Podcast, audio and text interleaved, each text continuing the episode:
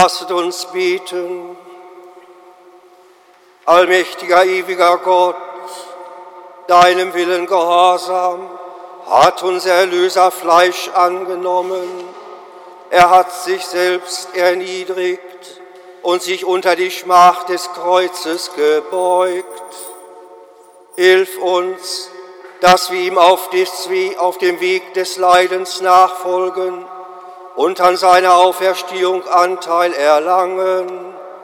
Darum bitten wir durch ihn, Jesus Christus, deinen Sohn, unseren Herrn und Gott, der in der Einheit des Heiligen Geistes mit dir lebt und herrscht in alle Ewigkeit.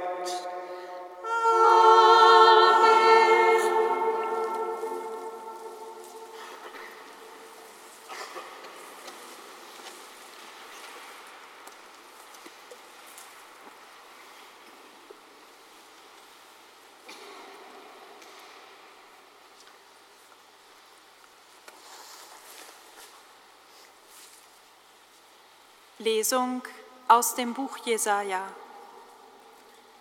Gott, der Herr, gab mir die Zunge von Schülern, damit ich verstehe, die Müden zu stärken durch ein aufmunterndes Wort.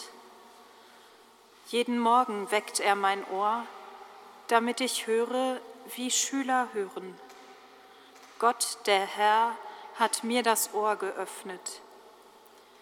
Ich aber wehrte mich nicht und wich nicht zurück. Ich hielt meinen Rücken denen hin, die mich schlugen, und meine Wange denen, die mir den Bart ausrissen. Mein Gesicht verbarg ich nicht vor Schmähungen und Speichel. Und Gott, der Herr, wird mir helfen. Darum werde ich nicht in Schande enden. Deshalb mache ich mein Gesicht hart wie einen Kiesel. Ich weiß, dass ich nicht in Schande gerate. Wort des lebendigen Gottes. Dank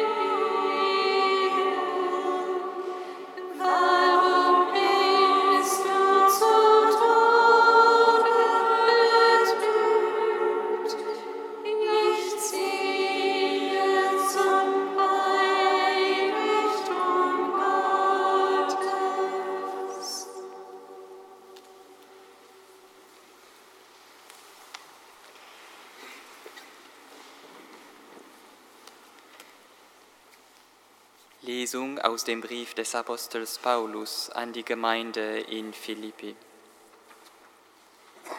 Christus Jesus war Gott gleich, hielt aber nicht daran fest, Gott gleich zu sein, sondern er entäußerte sich und wurde wie ein Sklave und den Menschen gleich.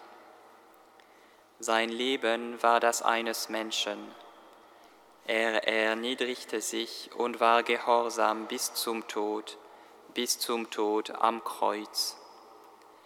Darum hat ihn Gott über alle erhöht und ihm den Namen verliehen, der größer ist als alle Namen, damit alle im Himmel, auf der Erde und unter der Erde ihr Knie beugen vor dem Namen Jesu und jeder Mund bekennt, Jesus Christus ist der Herr, zur Ehre Gottes des Vaters. Wort des lebendigen Gottes. Danke.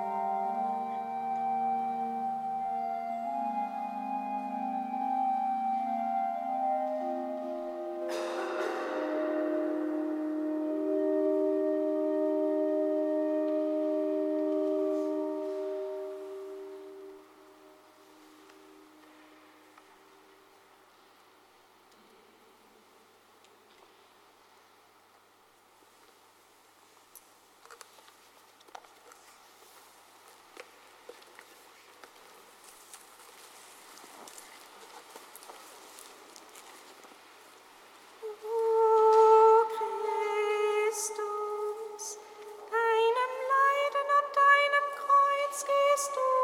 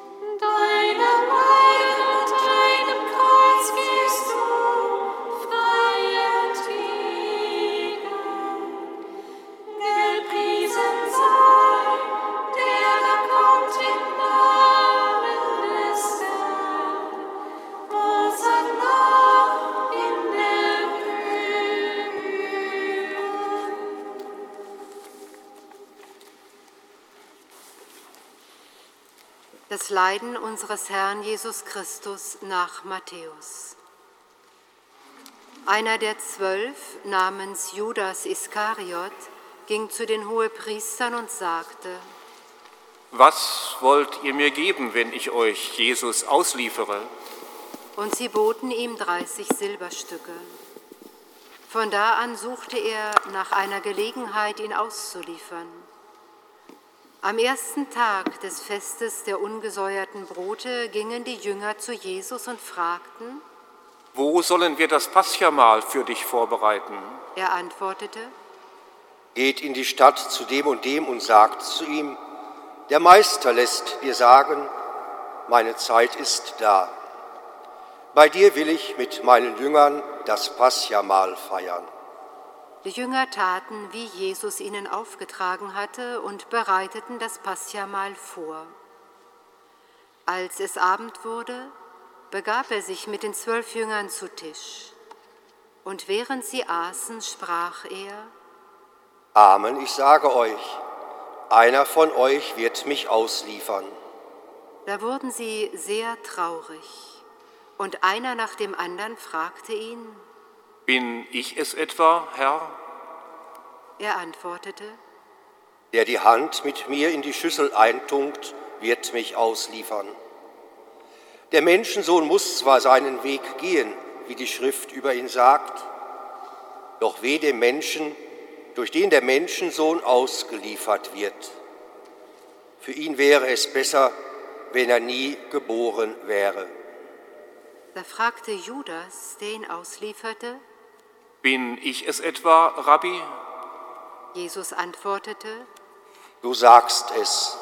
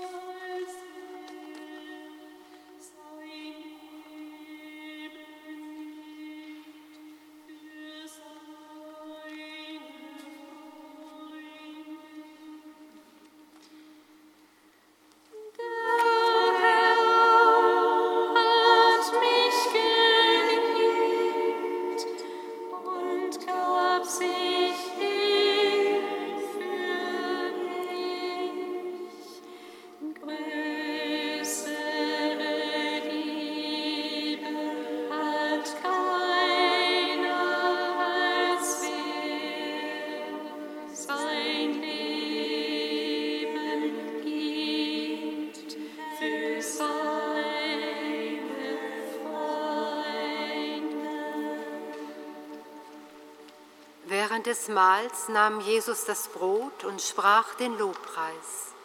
Dann brach er das Brot, reichte es den Jüngern und sagte, Nehmt und esst, das ist mein Leib. dann nahm er den Kelch, sprach das Dankgebet, gab ihn den Jüngern und sagte, Trinkt alle daraus. Das ist mein Blut des Bundes, das für viele vergossen wird zur Vergebung der Sünden. Ich sage euch, von jetzt an werde ich nicht mehr von dieser Frucht des Weinstocks trinken, bis zu dem Tag, an dem ich mit euch von neuem davon trinke, im Reich meines Vaters. Nach dem Lobgesang gingen sie zum Ölberg hinaus. Da sagte Jesus zu ihnen, Ihr alle werdet in dieser Nacht an mir Anstoß nehmen, denn in der Schrift steht, ich werde den Hirten erschlagen, dann werden sich die Schafe der Herde zerstreuen. Aber nach meiner Auferstehung werde ich euch nach Galiläa vorausgehen. Petrus erwiderte ihm, Und wenn alle an dir Anstoß nehmen, ich selbst werde niemals an dir Anstoß nehmen. Jesus sagte zu ihm, Amen, ich sage dir, in dieser Nacht, ehe der Hahn kräht, wirst du mich dreimal verleugnen. da sagte Petrus zu ihm, Und wenn ich mit dir sterben müsste, ich werde dich nie verleugnen. das gleiche sagten auch alle Jünger. Darauf kam Jesus mit ihnen zu einem Grundstück, das man Gethsemane nennt, und sagte zu seinen Jüngern, Setzt euch hier, während ich dorthin gehe und bete. Und er nahm Petrus und die beiden Söhne des Zebedeus mit sich. Da ergriff ihn Traurigkeit und Angst, und er sagte zu ihnen, Meine Seele ist zu Tode betrübt, bleibt hier und wacht mit mir.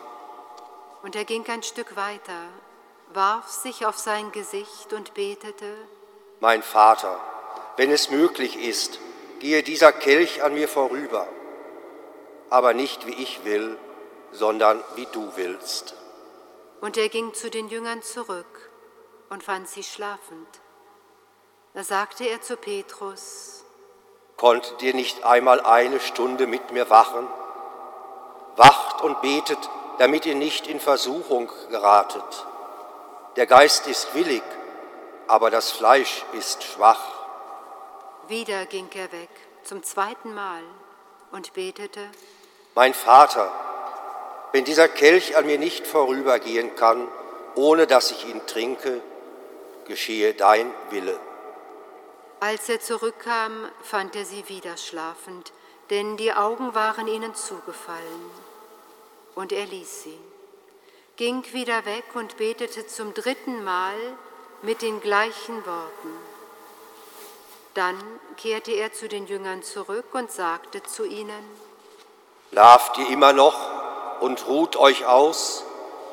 Siehe, die Stunde ist gekommen und der Menschensohn wird in die Hände von Sündern ausgeliefert. Steht auf, wir wollen gehen. Siehe, der mich ausliefert, ist da.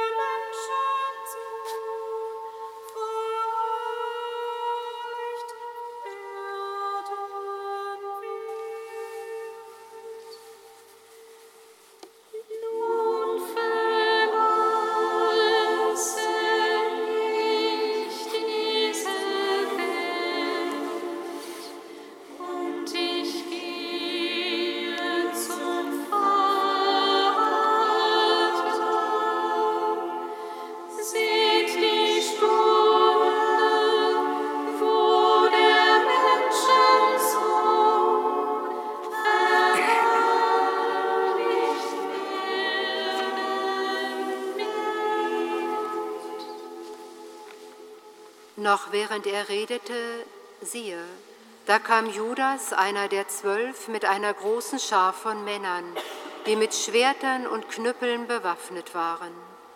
Sie waren von den Hohepriestern und den Ältesten des Volkes geschickt worden. Der ihn auslieferte, hatte mit ihnen ein Zeichen vereinbart und gesagt, der, den ich küssen werde, der ist es. Nehmt ihn fest. Sogleich ging er auf Jesus zu und sagte, Sei gegrüßt, Rabbi. und er küsste ihn. Jesus erwiderte ihm, Freund, dazu bist du gekommen? da gingen sie auf Jesus zu, ergriffen ihn und nahmen ihn fest. Und siehe, einer von den Begleitern Jesu streckte die Hand aus, zog sein Schwert, schlug auf den Diener des Hohepriesters ein und hieb ihm ein Ohr ab. Da sagte Jesus zu ihm, Steck dein Schwert in die Scheide, denn alle, die zum Schwert greifen, werden durch das Schwert umkommen. Oder glaubst du nicht, mein Vater würde mir zugleich mehr als zwölf Legionen Engel schicken, wenn ich ihn darum bitte? Wie würden dann aber die Schriften erfüllt, dass es so geschehen muss? In jener Stunde sagte Jesus zu den Männern, Wie gegen einen Räuber seid ihr mit Schwertern und Knüppeln ausgezogen, um mich festzunehmen. Tag für Tag saß ich im Tempel und lehrte, und ihr habt mich nicht verhaftet. Das alles aber ist geschehen, damit die Schriften der Propheten in Erfüllung gehen. Da verließen ihn alle Jünger und flohen. Wir verkünden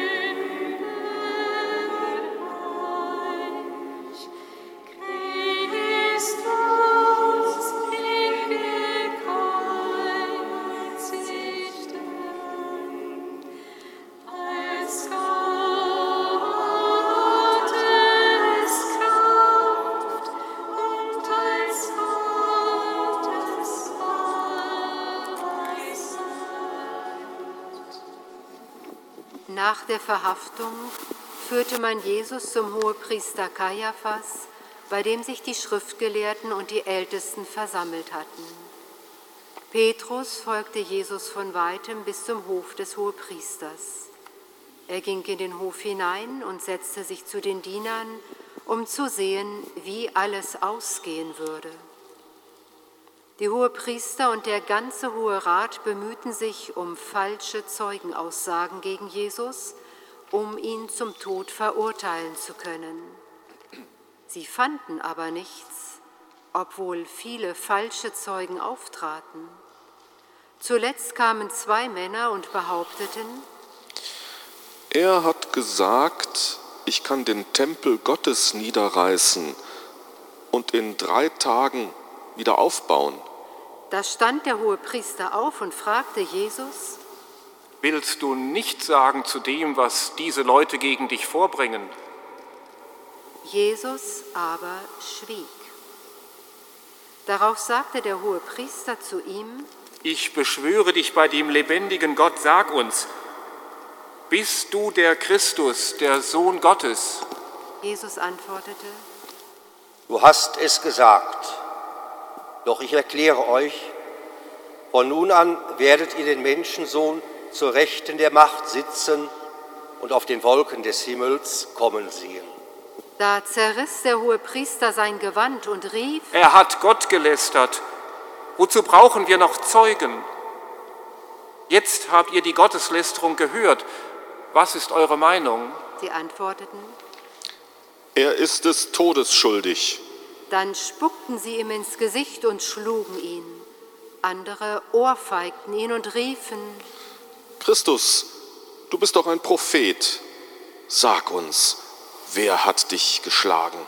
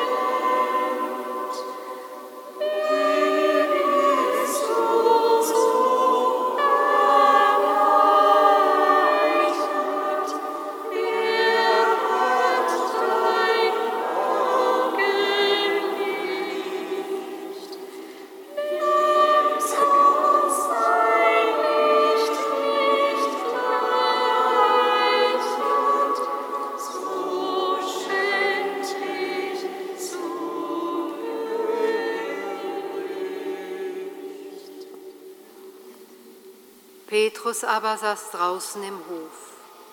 Da trat eine Magd zu ihm und sagte, Auch du warst mit diesem Jesus aus Galiläa zusammen. Doch er leugnete es vor allen und sagte, Ich weiß nicht, wovon du redest. Und als er zum Tor hinausgehen wollte, sah ihn eine andere Magd und sagte zu denen, die dort standen, Der war mit Jesus dem Nazoräer zusammen. Wieder leugnete er und schwor. Ich kenne diesen Menschen nicht. Wenig später kamen die Leute, die dort standen, und sagten zu Petrus, Wirklich, auch du gehörst zu ihnen. Deine Mundart verrät dich. da fing er an zu fluchen und zu schwören. Ich kenne den Menschen nicht. Gleich darauf krähte ein Hahn. Und Petrus erinnerte sich an das Wort, das Jesus gesagt hatte, ehe der Hahn kräht, wirst du mich dreimal verleugnen. Und er ging hinaus und weinte bitterlich. Als es Morgen wurde, fassten die Hohepriester und die Ältesten des Volkes gemeinsam den Beschluss, Jesus hinrichten zu lassen. Sie ließen ihn fesseln und abführen und lieferten ihn dem Statthalter Pilatus aus. Als nun Judas, der ihn ausgeliefert hatte, sah, dass Jesus verurteilt war, bereute ihn seine Tat. Er brachte den Hohepriestern und den Ältesten die 30 Silberstücke zurück und sagte, Ich habe gesündigt. Ich habe unschuldiges Blut ausgeliefert. sie antworteten, Was geht das uns an? Das ist deine Sache. Da warf er die Silberstücke in den Tempel. Dann ging er weg und erhängte sich. Die Hohepriester nahmen die Silberstücke und sagten, Man darf das Geld nicht in den Tempelschatz tun, denn es klebt Blut daran. Und sie beschlossen, von dem Geld den Töpferacker zu kaufen als Begräbnisplatz für die Fremden. Deshalb heißt dieser Acker bis heute Blutacker. So erfüllte sich, was durch den Propheten Jeremia gesagt worden ist.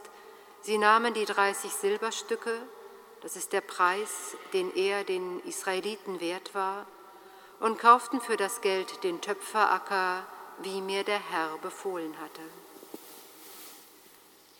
Als Jesus vor dem Statthalter stand, fragte ihn dieser. Bist du der König der Juden? Jesus antwortete. Du sagst es. Als aber die Hohepriester und die Ältesten ihn anklagten, gab er keine Antwort. Da sagte Pilatus zu ihm. Hörst du nicht, was sie dir alles vorwerfen? Er aber antwortete ihm auf keine einzige Frage, sodass der Statthalter sehr verwundert war. Jeweils zum Fest pflegte der Statthalter einen Gefangenen freizulassen, den sich das Volk verlangte. Damals war gerade ein berüchtigter Mann namens Jesus Barabbas im Gefängnis. Pilatus fragte nun die Menge, die zusammengekommen war, Was wollt ihr?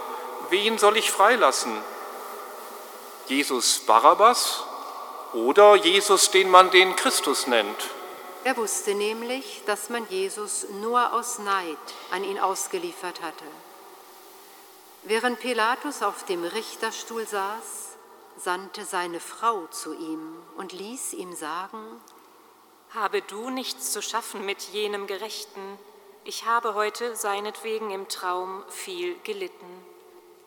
Inzwischen überredeten die Hohepriester und die Ältesten die Menge, die Freilassung des Barabbas zu fordern, Jesus aber hinrichten zu lassen.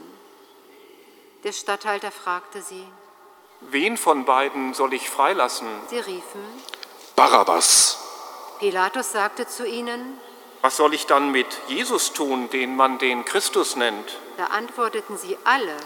Ans Kreuz mit ihm! Er erwiderte, Was für ein Verbrechen hat er denn begangen? sie aber schrien noch lauter. Ans Kreuz mit ihm!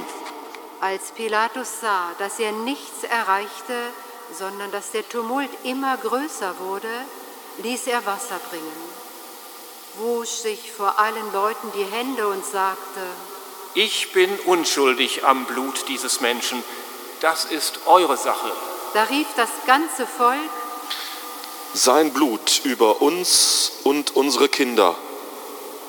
Darauf ließ er Barabbas frei, Jesus aber ließ er geißeln und lieferte ihn aus zur Kreuzigung. Da nahmen die Soldaten des Statthalters Jesus, führten ihn in das Prätorium und versammelten die ganze Kohorte um ihn. Sie zogen ihn aus und legten ihm einen purpurroten Mantel um. Dann flochten sie einen Kranz aus Dornen. Den setzten sie ihm auf das Haupt und gaben ihm einen Stock in die rechte Hand.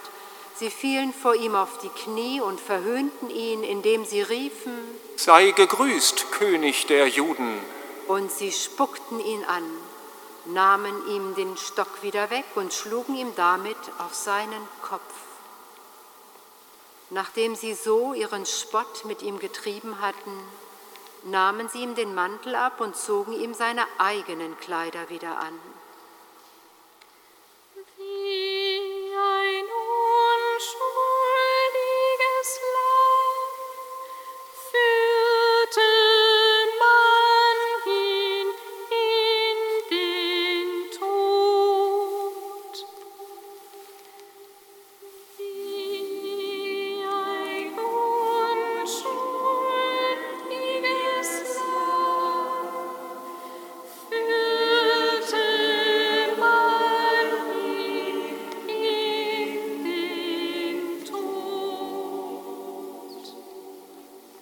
Dann führten sie Jesus hinaus, um ihn zu kreuzigen. Auf dem Weg trafen sie einen Mann aus Kyrene namens Simon. Ihn zwangen sie, sein Kreuz zu tragen. So kamen sie an den Ort, der Golgotha genannt wird, das heißt Schädelhöhe. Und sie gaben ihm Wein zu trinken, der mit Galle vermischt war. Als er aber davon gekostet hatte, wollte er ihn nicht trinken. Nachdem sie ihn gekreuzigt hatten, verteilten sie seine Kleider, indem sie das Los über sie warfen. Dann setzten sie sich nieder und bewachten ihn dort. Über seinem Kopf hatten sie eine Aufschrift angebracht, die seine Schuld angab. Das ist Jesus, der König der Juden.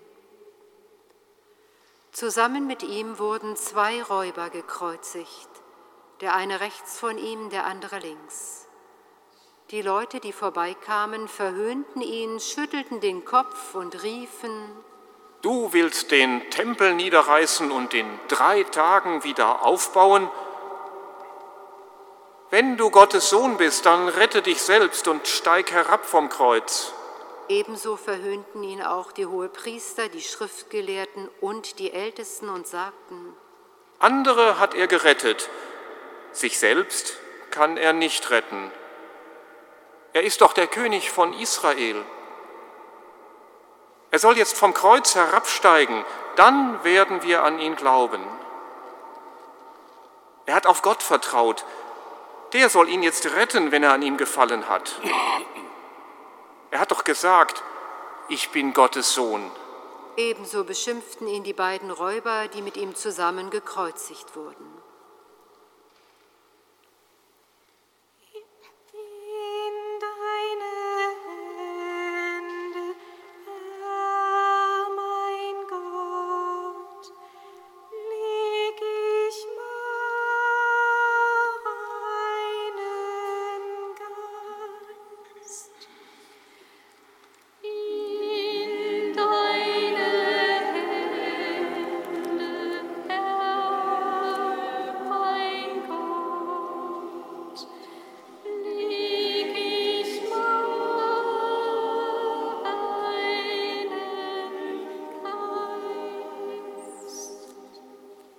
Von der sechsten Stunde an war Finsternis über dem ganzen Land bis zur neunten Stunde.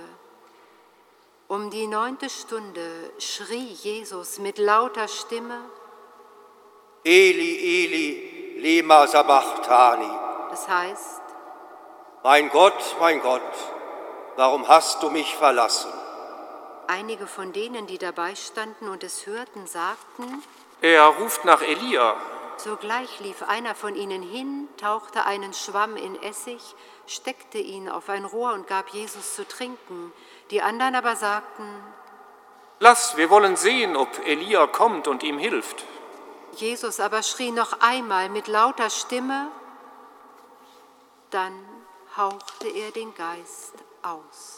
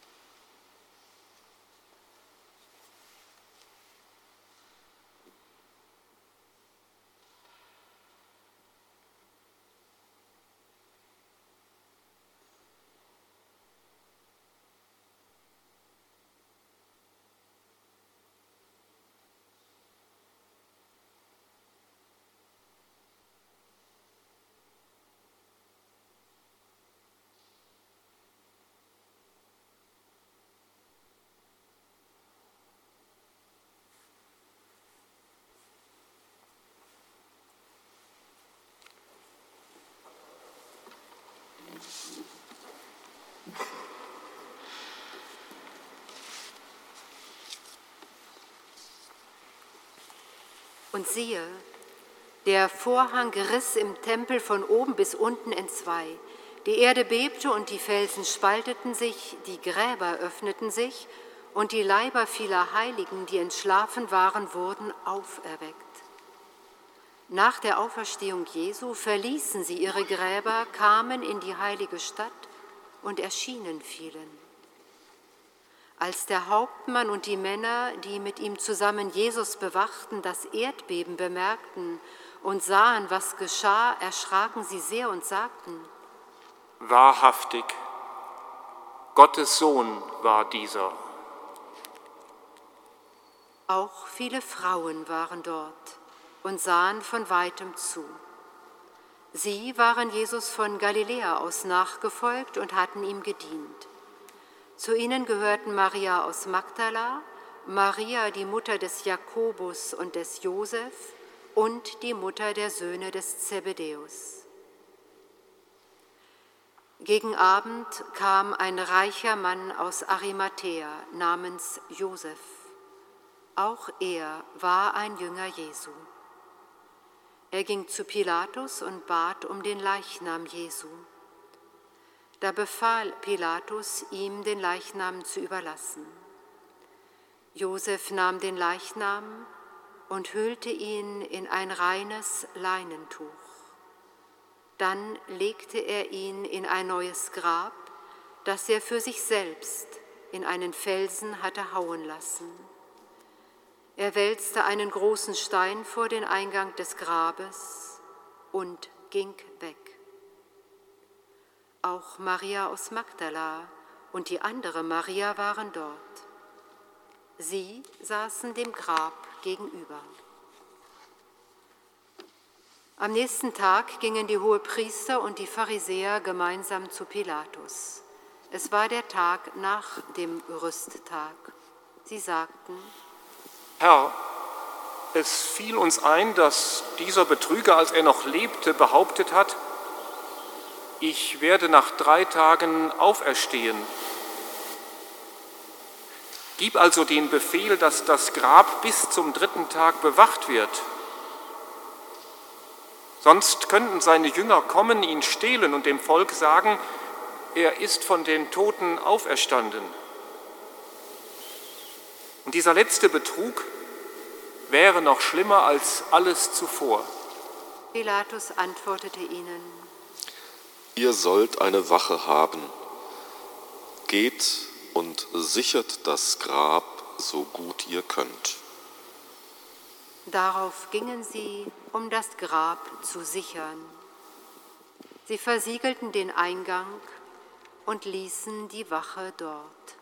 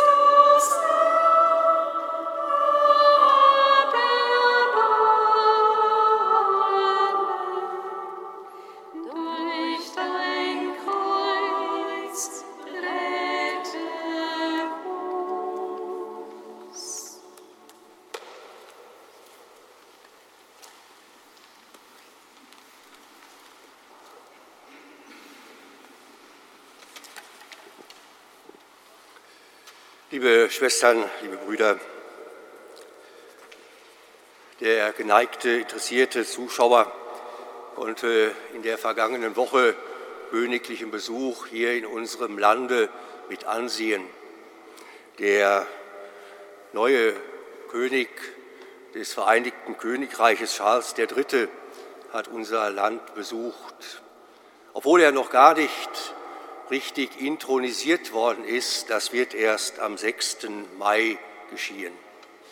Und dennoch sind es viele Schritte hin zu dieser Intronisation, hin zu seiner Krönung als gekröntes Oberhaupt einer großen und alten Nation.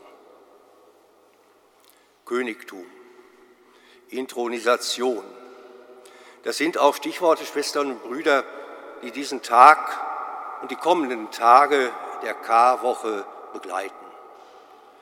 Was wir heute beim Einzug gehört haben in der frohen Botschaft, ist bei näherer Betrachtung alles motiviert, diesen Jesus von Nazareth zum König zu intronisieren. All die Zeichen, von denen wir gehört haben, dass er von Bethphage aus zum Ölberg kam, das ist schon verkündet in den alten Schriften. Dass er auf einem Esel, dem Jungen einer Fohlin, dahinreitet, ist alte Intronisation des Königs Davids. Der Hosanna-Ruf, von dem wir gehört haben, es ist aus der Bitte zum Lobpreis gewordener Ruf dem kommenden König. Und so haben auch wir diesen König besungen und empfangen mit den Palmzweigen in unseren Händen. Und doch, wir wissen es, Schwestern und Brüder, keine Intronisation, wie wir sie am 6. Mai in London mitverfolgen können. Eine ganz andere Intronisation. Dieser König der erwartete Messias entspricht nicht den Erwartungen. Die, die ihm damals zugejubelt haben, es waren wohl seine Wegbegleiter, die seinen Aufstieg nach Jerusalem mitbegleitet haben. Jerusalem selber, wie wir gehört haben, ist erschüttert. Schon wieder ein großes Fragezeichen, wie damals bei der Geburt des neuen Königs, die Herodes ausrasten ließ und Tausende von Kindern ermorden ließ. Jerusalem erwartet wieder nicht den erwarteten König, weil er ganz anders ist. Er tritt nicht als der Herrschaftliche auf. Er entspricht nicht den Erwartungen, endlich politisch Ordnung zu schaffen, sich zu befreien mit aller Macht und Gewalt vom Joch der Römer. Er entspricht nicht den Erwartungen. Hat er nicht selbst gesagt, mein Königtum ist nicht von dieser Welt? Es ist ein König der Grenzüberschreitungen, der uns heute und in den kommenden Tagen begegnet und verbündet sich damit bis hinein in diese Stunde mit allen Grenzüberschreitungen, die Menschen dem Menschen antun.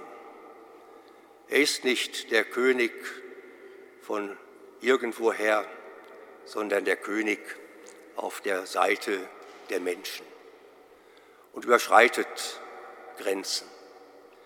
Und er überschreitet eine ganz wichtige, unüberwindbare Grenze für uns Menschen. Bei allem, was der Mensch sich ausdenkt, bei allem, was der Mensch erforscht, bei allem, was der Mensch und sei es durch künstliche Intelligenz entwickelt. Er überschreitet die Grenze des Todes und wird darin König. König, wie er nie da gewesen ist und wie er nie wiederkommt, weil er der König der Ewigkeit ist. Diese Grenzüberschreitung Gottes aus dem Tod hinein zum Leben, das begehen wir in dieser Woche und wissen darin, in göttlicher Solidarität alle eingebunden, die vielleicht auch wie wir bis heute über, unter Grenzüberschreitungen leiden. Dort, wo der Tod immer noch das letzte Sagen haben soll. Von daher dürfen wir heute in Freude diesen König begrüßen, der sich intronisiert auf seinem Aufstieg zu Gott im Abstieg am Kreuz, der im Abstieg hinein in das Grab aufsteigt mit uns zum Leben in Ewigkeit. Amen.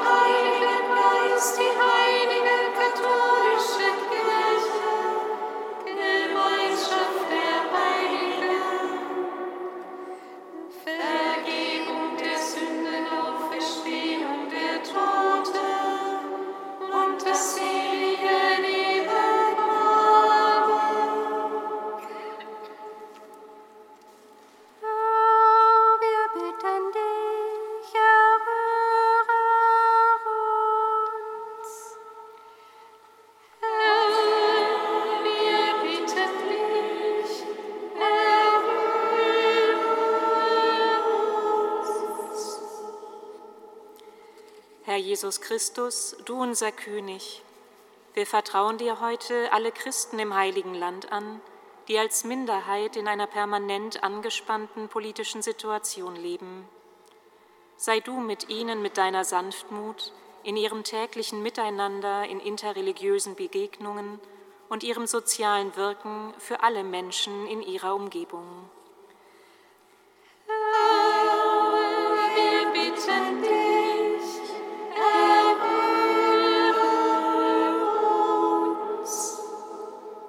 Jesus Christus, du unser Friedensfürst, wir vertrauen dir alle Menschen an, die durch Krieg und Gewalt mit dem Geheimnis deines Kreuzes auf dramatische Weise konfrontiert sind. Sei du allen Kraft und Halt, die aus ihren Ländern fliehen, alle, die in ihrer Heimat ausharren, allen, die sich darum bemühen, dass Kampfhandlungen ein Ende finden.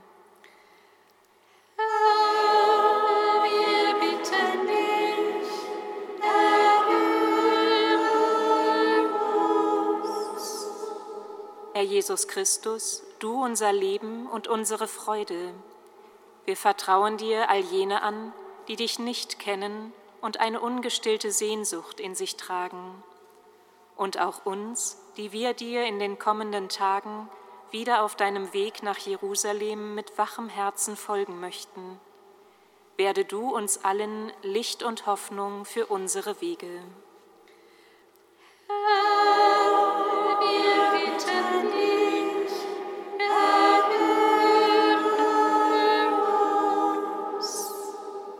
Jesus Christus, du unser Erlöser und Heiland. Wir vertrauen dir all unsere Kranken und alle Sterbenden an, die in dieser Woche deiner Passion ihren je persönlichen Leidens- und Glaubensweg gehen. Sei du ihr Trost und ihre Zuversicht, dass du alle Wege mitgehst und die Kraft der Auferstehung alles zum Leben wandelt.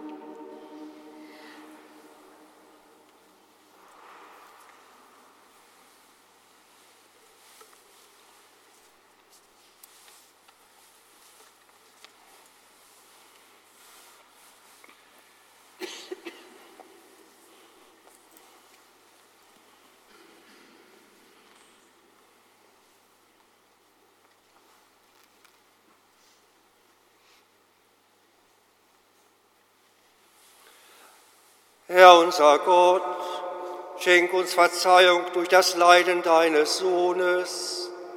Wir haben sie zwar durch unsere Taten nicht verdient, aber wir vertrauen auf dein Erbarmen. Darum versöhne uns mit dir durch das einzigartige Opfer unseres Herrn Jesus Christus, der mit dir lebt und herrscht in alle Ewigkeit. Der Herr sei mit euch. Und mit deinem Geiste. Erhebet die Herzen. Wir haben sie beim Herrn. Lasset uns danken dem Herrn, unserem Gott. Das ist würdig und recht. In Wahrheit ist es würdig und recht, dir, allmächtiger Vater, zu danken und das Werk deiner Liebe zu rühmen durch unseren Herrn Jesus Christus. Er war ohne Sünde und hat für die Sünder gelitten. Er war ohne Schuld und hat sich ungerechtem Urteil unterworfen. Sein Tod hat unsere Vergehen getilgt seine Auferstehung uns Gnade und Leben erworben. Darum preisen wir jetzt und in Ewigkeit dein Erbarmen und singen mit den Chören der Engel das Lob deiner Herrlichkeit.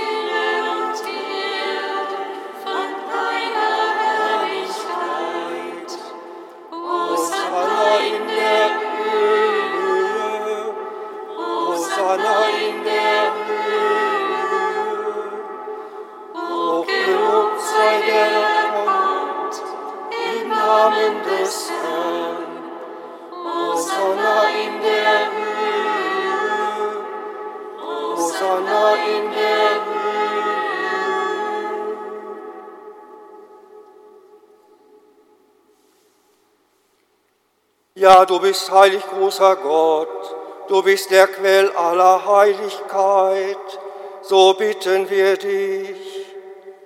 Sende deinen Geist auf diese Gaben und heilige sie, damit sie uns werden, Leib und Blut deines Sohnes, unseres Herrn Jesus Christus.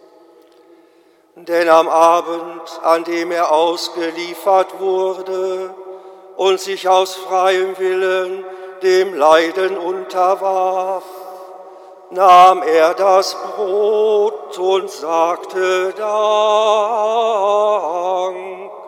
brach es, reichte es seinen Jüngern und sprach, Nehmet und esset alle davon, das ist mein Leib, der für euch hingegeben wird.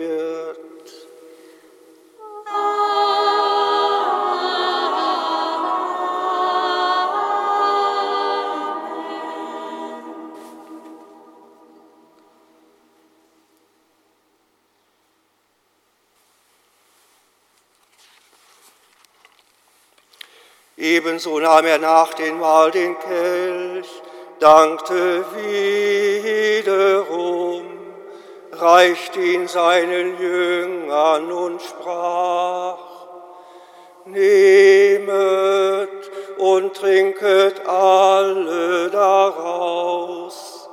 Das ist der Kelch des neuen und ewigen Bundes. Mein Blut, das für euch und für alle vergossen wird, zur Vergebung der Sünden. Tut dies zu meinem Gedächtnis.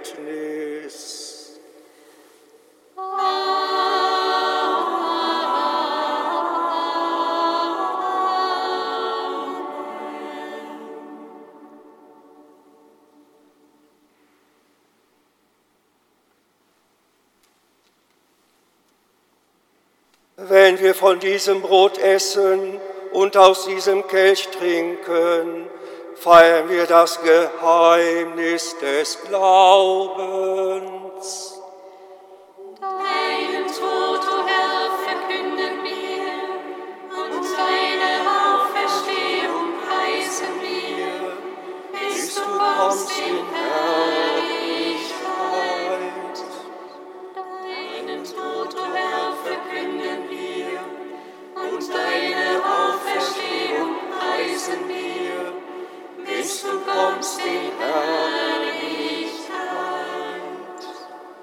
Darum, gütiger Vater, feiern wir das Gedächtnis des Todes und der Auferstehung deines Sohnes und bringen dir so das Brot des Lebens und den Kelch des Heiles dar. Wir danken dir, dass du uns berufen hast, vor dir zu stehen und dir zu dienen.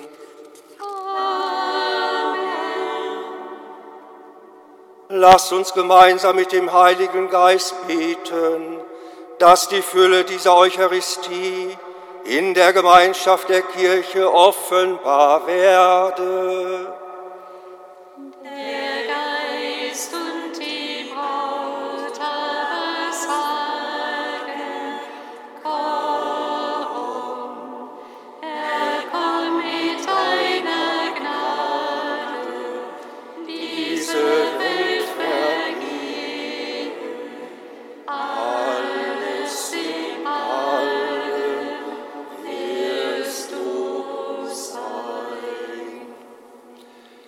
Wir bitten dich, schenk uns Anteil an Christi Leib und Blut und lass uns eins werden durch den Heiligen Geist. Gedenke deiner Kirche auf der ganzen Erde. Herr, wir bitten dich.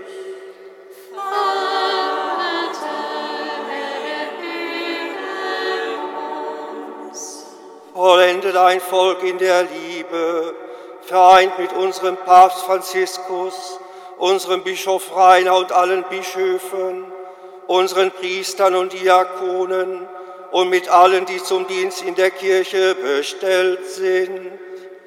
Herr, gedenke unser.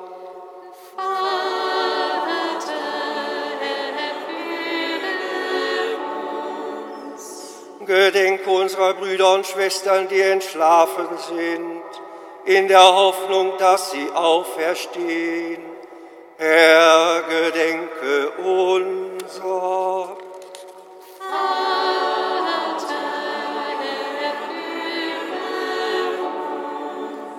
Nehmen sie und alle, die in deiner Gnade aus dieser Welt geschieden sind, in dein Reich auf, wo sie dich schauen von Angesicht zu Angesicht.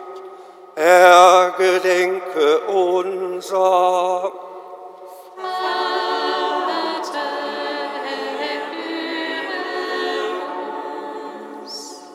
Vater, erbarme dich über uns alle, damit uns das ewige Leben zuteil wird. In der Gemeinschaft mit der seligen Jungfrau und Gottesmutter Maria, dem seligen Josef, ihrem Bräutigam, mit deinen Aposteln und mit allen, die bei dir Gnade gefunden haben, von Anbeginn der Welt, dass wir dich loben und preisen durch deinen Sohn Jesus Christus. Durch ihn und mit ihm und in ihm ist dir Gott, allmächtiger Vater, in der Einheit des Heiligen Geistes, alle Herrlichkeit und Ehre, jetzt und in Ewigkeit.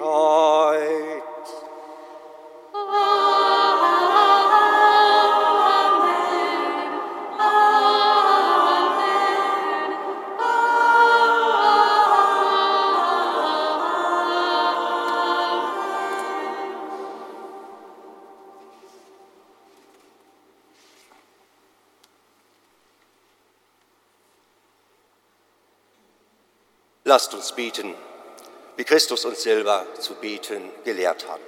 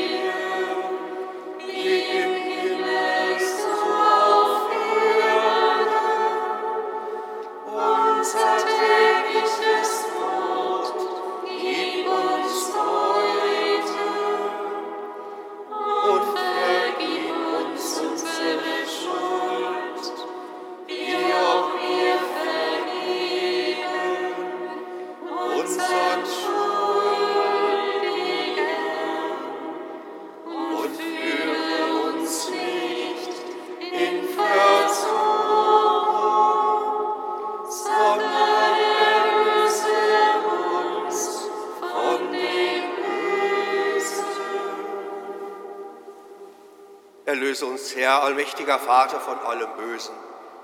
Gib Frieden unseren Tagen.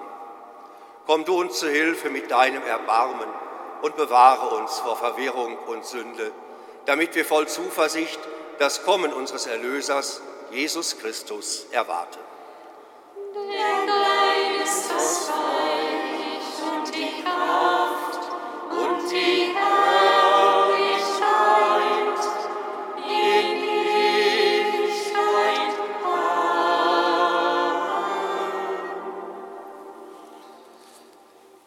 Herr hat zu seinen Aposteln gesagt, Frieden hinterlasse ich euch, meinen Frieden gebe ich euch. Und so bitten wir, Herr Jesus Christus, schau du nicht auf unsere Sünden, sieh du auf unseren Glauben, den Glauben deiner Kirche und schenke ihr uns allen und der ganzen Welt nach deinem Willen Einheit und Frieden. Dieser Friede des Herrn sei allezeit mit euch. Und mit deinem Geist. Schenkt euch ein Zeichen dieses Friedens.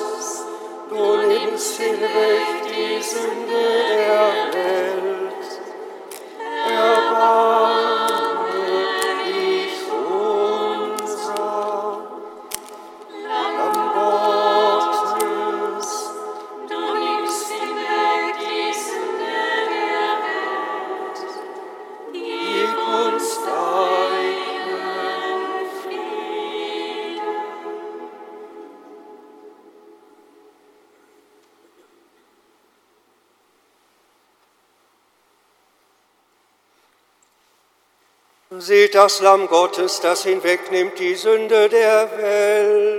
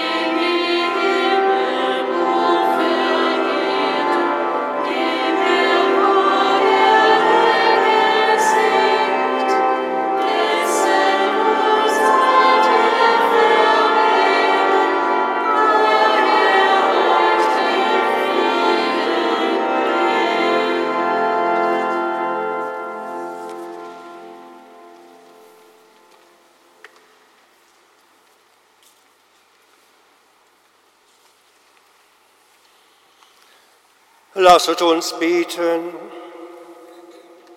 Herr unser Gott, du hast uns im heiligen Mahl gestärkt. Durch das Sterben deines Sohnes gibst du uns die Kraft, das Leben zu erhoffen, das uns der Glaube verheißt. Gib uns durch seine Auferstehung die Gnade, das Ziel unserer Pilgerschaft zu erreichen. Darum bitten wir durch ihn, Christus, unseren Herrn.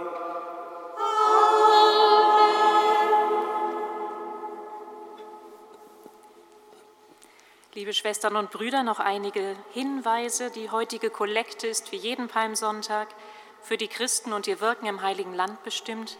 Wir danken Ihnen für Ihre Großzügigkeit.